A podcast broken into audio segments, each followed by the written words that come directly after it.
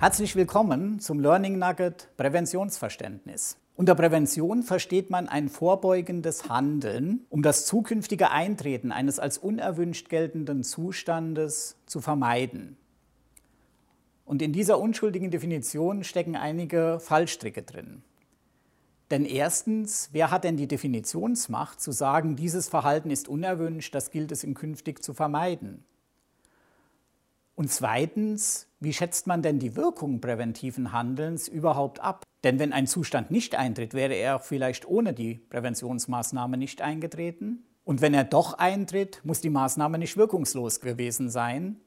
Denn es kann durchaus auch sein, dass übergreifende Einflussfaktoren hier im Spiel waren und die Wirkung überlagert haben. Um diese Fallstricke zu vermeiden, braucht es ein strategisches kommunales Handeln und ein gutes Konzept, und dieses möchte ich Ihnen im Folgenden vorstellen. Wir haben auf die beiden genannten Fragen in der Servicestelle Prävention folgende Antworten gefunden. Erstens zum unerwünschten Zustand. Als unerwünscht definieren wir, wenn sich etwa aus der Einkommensarmut in der Familie ein schlechter Bildungsstand der Kinder, ein schlechter Gesundheitszustand, gemessen etwa am Zahnstatus, Milchzahnstatus oder äh, an der Fettleibigkeit, Adipositas der Kinder ergibt, wenn die psychosoziale Versorgung schwierig wird, wenn die Kinder nicht in die Vereine gehen, nicht in den Sportverein gehen, später in die Kita gehen und so weiter, also die sogenannte Teilhabedimension berührt wird. Wenn all dies miteinander verknüpft wird zu, wie man dann sagt, mehrfach benachteiligenden Lebenslagen, dann ist dieses aus unserer Sicht unerwünscht. Und zweitens die Wirkungsfrage. Wir glauben, dass man hier drei Wissenssorten sehr gut miteinander zusammenspielen muss. Erstens das Wissen und die Perspektiven der Adressaten und Adressatinnen selbst. Denn nur diese wissen, ob ein Angebot passgenau, bedarfsgerecht ist, ob es hilfreich ist, ob sie es in ihre Lebensführung gut integrieren können. Zweitens muss man das Wissen der Fachkräfte vor Ort gut einbeziehen, denn diese kennen die spezifischen Herausforderungen, aber auch die Potenziale in ihren Einrichtungen oder im Quartier und sollten daher an der Maßnahmengestaltung beteiligt werden. Das spricht dagegen, dass man als anderswo, als äh, positiv, als erfolgreich wirksam evaluierte Maßnahmen vor Ort einfach schematisch umsetzt. Und drittens ist es wichtig, dass man einen guten statistischen Überblick, differenzierten statistischen Überblick über die Lebenslagen hat, das sogenannte Präventionsmonitoring, das nach aussagekräftigen Indikatoren aufgegliedert wird.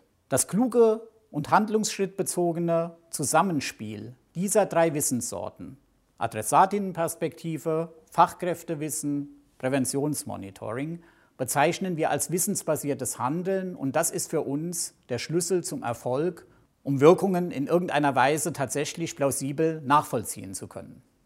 In unserem Präventionsverständnis gehen wir davon aus, dass ungleiche Kindheiten gesellschaftlich, strukturell verursacht sind, auch ökonomisch verursacht sind und daher nicht einfach jeder seines Glückes Schmied ist. Damit legen wir den Fokus auf die sogenannte Verhältnisprävention. Das heißt, man soll an den sozialen Verhältnissen ansetzen, nicht am individuellen Verhalten primär. Nur so bekommt man die strukturellen Ursachen in den Blick und wer die Ursachen angeht, erzielt auch Wirkung. Gleichzeitig wird der Blick dadurch auch realistischer, was die Handlungsmöglichkeiten in der Kommune überhaupt angeht. Denn vieles an den sozialen Verhältnissen ist kommunal ja gar nicht beeinflussbar, wird von der Kommune gar nicht gestaltet. Alle benachteiligenden Lebenslagen manifestieren sich im kommunalen Raum, schlagen sich hier nieder. Aber die Ursachen liegen anderswo. Sie liegen in der Europäischen Union, im Bund, in der Gesetzgebung des Landes oder in einer politisch unzureichend gestalteten Globalisierung. Ein Beispiel wäre die Höhe der Fördersätze im SGB II, also im sogenannten Hartz IV, das Familienarmut bewirkt. Ein weiteres Beispiel ist die Ausgestaltung der Flüchtlingspolitik. Die mehrgliedrige Struktur des Schulsystems verursacht Bildungsbenachteiligung, wissenschaftlich nachgewiesen. Und auch die Umweltgesetzgebung ist in der Kommune nicht beeinflussbar. Ökonomisch verursacht schließlich ist die sogenannte Segregation, also die soziale Entmischung von Wohnquartieren nach arm und reich ein globales Phänomen, das man natürlich vor Ort dann auch nur sehr wenig gestalten kann. Will man Prävention dennoch lebenslagenorientiert vor Ort gestalten, so müssen alle vor Ort befindlichen Akteure zusammenwirken. Die Kommune muss den Beteiligten dabei als ein Gemeinwesen sichtbar werden und das Produkt, was man gemeinsam erstellen wird, die Präventionskette, als ein Gemeingut. Denn der bekannte Satz, es braucht ein ganzes Dorf, um ein Kind zu erziehen, der gilt auch für moderne Millionenstädte. Nur durch ein gleichsinniges Wirken aller Beteiligten Kinder- und Jugendhilfe, Schulsystem, Sozialsystem, Stadtplanung, viele andere Akteure mehr, kann ein chancengerechtes Aufwachsen in der Kommune befördert werden. Dies immer unter der Beachtung, dass der Gestaltungsspielraum im kommunalen Raum begrenzt ist. Um dieses Zusammenwirken aller Beteiligten zu ermöglichen, wird vor Ort ein Präventionsnetzwerk gestaltet, in dem die Kommunalverwaltung, die Schulverwaltung, aber eben auch die Stadtzivilgesellschaft quasi zusammenwirkt, übergreifend miteinander arbeitet. Dieses Präventionsnetzwerk wird als Präventionskette bezeichnet. Die Grundidee ist dabei, für jede Altersphase und für jede Belastungssituation möglichst ein passgenaues Angebot im kommunalen Raum vorzuhalten. Diese Angebote sollen aber auch nicht nebeneinander aufgereiht werden, sondern sie sollen miteinander verzahnt, verkettet werden, was eben der Präventionskette ihren Namen verleiht. Wie aber erreicht man den Aufbau dieser Präventionskette? Was ist dafür wichtig? Erstens bedarf es einer kommunalen Gesamtstrategie, damit Lücken in der Kette überhaupt identifiziert werden, Angebotslücken identifiziert werden und eben auch eine Strategie entwickelt wird, wie man sie schließen kann. Zweitens müssen die Rollenverantwortlichkeiten für alle Akteure im Netzwerk gut und transparent geordnet sein. Es muss vermittelt sein, es muss den Akteuren verbindlich zugeordnet werden können, was sie zu tun haben, was ihre Aufgabe im Netzwerk ist. Und genau dafür ist die hauptamtliche Koordinierung in der Kommune verantwortlich. Und drittens muss das Präventionsnetzwerk sehr flexibel sein. Die Lebensbedingungen vor Ort verändern sich sehr schnell, sehr dynamisch in den sozialen Räumen. Und das Präventionsnetzwerk muss quasi lernend mithalten können. Dies bezeichnet man in der Organisationstheorie als Agilität einer Organisation oder eines Netzwerks. Die Servicestelle Prävention bietet eine Reihe von Praxishandreichungen und Fortbildungsformaten an, damit die kommunale Koordination und die Steuerungsgremien vor Ort dabei unterstützt werden, diese Agilität des Präventionsnetzwerks zu gestalten.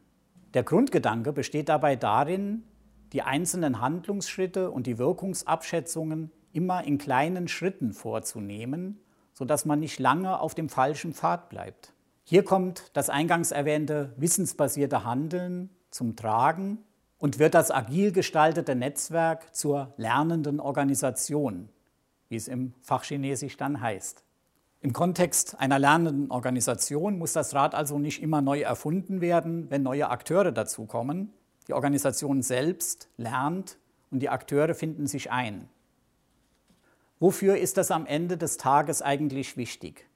Es ist wichtig, weil benachteiligende Lebenslagen sich sehr differenziert ausprägen, sich sehr schnell verändern und die lernende Organisation des Präventionsnetzwerks hier Schritt halten muss. Probleme wie Kinderarmut sind komplexe Probleme und die erfordern umfassende Lösungsansätze, wo viele Maßnahmen zusammenkommen, viele Akteure zusammenwirken müssen, wo es keine einfachen Lösungen gibt, die man überall quasi ausrollen könnte. Natürlich fangen an diesem Punkt die eigentlichen Fragen erst an. Braucht ein agiles Präventionsnetzwerk denn nicht auch eine agile Kommunalverwaltung, weit über den Präventionsgedanken hinaus? Lässt sich Prävention als der Höhe nach freiwilliger kommunaler Leistung überhaupt in dieser Weise verbindlich gestalten? Und was ist mit der Verantwortung anderer Akteure, der Sozial- und Arbeitsmarktpolitik etwa? Viele Akteure habe ich auch schon genannt, der Umweltgesetzgebung, der Wirtschaftspolitik. Keine dieser Fragen ist gegenwärtig bereits geklärt. Umso wichtiger ist es aber, dass die Kommune selbst hier vorangeht und nicht wartet, bis jemand anders tätig wird. Denn die kommunale Daseinsvorsorge ist eine Aufgabe, die jeden Tag zu erfüllen ist und wo man nicht warten kann, bis die Politik dies entsprechend unterstützt. Dies nimmt aber die Politik, die übergeordneten Gestaltungsebenen, die Wirtschaft nicht aus der Verantwortung, diesen Prozess vor Ort passgenau zu unterstützen, Ressourcen bereitzustellen und die kommunalen Präventionsketten damit überhaupt erst möglich, effektiv und wirksam zu machen. Ich danke Ihnen für Ihre Aufmerksamkeit.